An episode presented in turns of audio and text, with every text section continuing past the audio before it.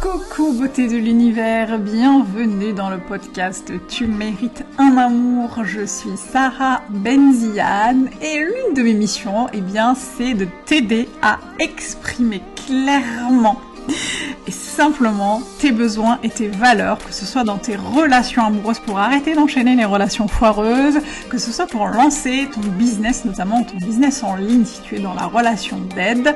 Et euh, je t'accompagne euh, à faire tout cela, y compris dans ta vie personnelle, euh, dans ta vie sociale, dans ta vie familiale, dans ta vie amicale.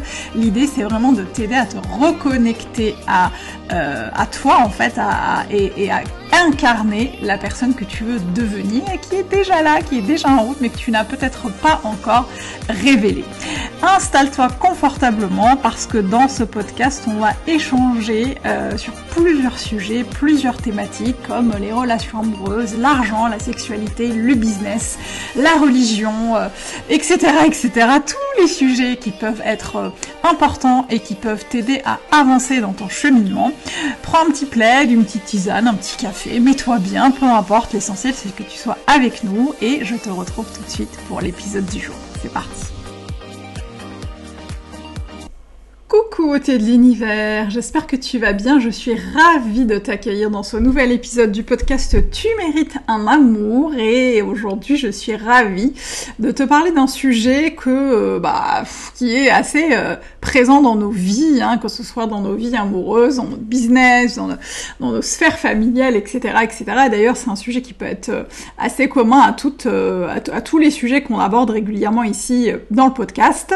c'est le ces fameuses phrases qu'on entend souvent, euh, j'en ai une en tête, c'est euh, ça sert à rien de stresser. Attends, je te la refais en mode. attends, je te la refais dans, dans. Je me mets dans le personnage.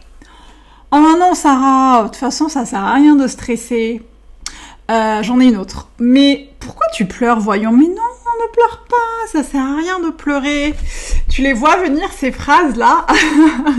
c'est des phrases que j'ai vraiment envie de bannir euh, du vocabulaire des gens. Euh, et d'ailleurs, tu me diras en commentaire si la plateforme le permet, s'il y en a d'autres qui t'énervent. Euh, il y a justement cette fameuse phrase ça ne sert à rien de s'énerver, pourquoi tu stresses comme ça, mais voyons, ne pleure pas, etc., etc. c'est des choses qui ont, des, phrases, pardon, qui ont le don de m'énerver pour plusieurs raisons. je vais t'en donner quelques-unes parce que je trouve que c'est important qu'on en parle. C'est des choses qu'on va souvent auxquels on va souvent euh, faire face soit dans notre business, quand on est euh, face à des challenges business, soit dans notre sphère amoureuse, quand nos relations amoureuses ne se passent pas comme prévu et qu'on partage nos déceptions avec notre entourage. Euh, je trouve que euh, c'est des phrases qui peuvent être parfois risquées euh, parce que, en fait, elles incitent les gens à ne pas exprimer leurs émotions. Alors que, bah, meuf, t'as le droit de pleurer, t'as le droit de stresser, t'as le droit d'être en colère, c'est normal et c'est humain d'exprimer ce qui te traverse euh, ce qui traverse ton être en fait, ce qui, se joue euh, en toi. Et je trouve que les terres, ça peut être même dangereux en fait pour ta santé mentale et pour ta santé physique parce que on dit bien que tout ce qui ne s'exprime pas s'imprime. Et si tu as euh, l'habitude de taire les choses et de les garder en toi, bah ça peut être quelque chose que, qui peut être hyper dysfonctionnel pour ton être. Tu as le droit de dire des choses les exprimer à ta manière et tu es totalement légitime pour le faire. Euh, et je trouve que les personnes qui disent euh, ce genre de phrases, euh, c'est parfois des personnes qui sont incompétentes au niveau relationnel. Ce que j'entends par incompétentes au niveau relationnel, c'est qu'elles n'ont pas forcément les outils pour accueillir ce que tu ressens sans forcément chercher tout le temps à les mettre sous le tapis. Elles vont pas avoir les outils pour dealer avec ça. Euh, je sais que moi j'étais comme ça il y a quelques années, je demandais aux gens euh, de pas forcément exprimer les choses parce que ça pouvait être inconfortable pour moi, euh, surtout parce qu'en plus j'étais moins incapable de le faire pour moi puisque je n'exprimais pas les choses pour moi et du coup parfois ça venait j'étais heurtée, mais vraiment heurtée émotionnellement par le fait que certaines personnes euh, soient à l'aise avec le fait d'exprimer leurs émotions. Euh, et du coup, bah, j'essayais de de, de bypasser un peu ce que les personnes autour de moi ressentaient. J'essayais de faire en sorte qu'elles n'expriment pas ce qu'elles ressentent. Euh, J'essayais de détourner les conversations pour ne pas être ici et là, maintenant avec elles présentes pour les écouter. Euh, et du coup, euh, du coup, c'était hyper compliqué pour moi. Euh, et tu vois, si on exprime, euh, si on n'exprime pas euh, les choses qui se présentent à nous, la peur, la tristesse, la colère, peu importe. Euh, et même des choses, euh, des choses positives, hein, enfin perçues comme positives, comme la joie. Euh, voilà, j'entends parfois des clientes qui me disent, bah j'ai pas osé euh, euh, exprimer ma joie parce que je voulais pas vexer telle ou telle personne de ma famille qui vit des moments difficiles.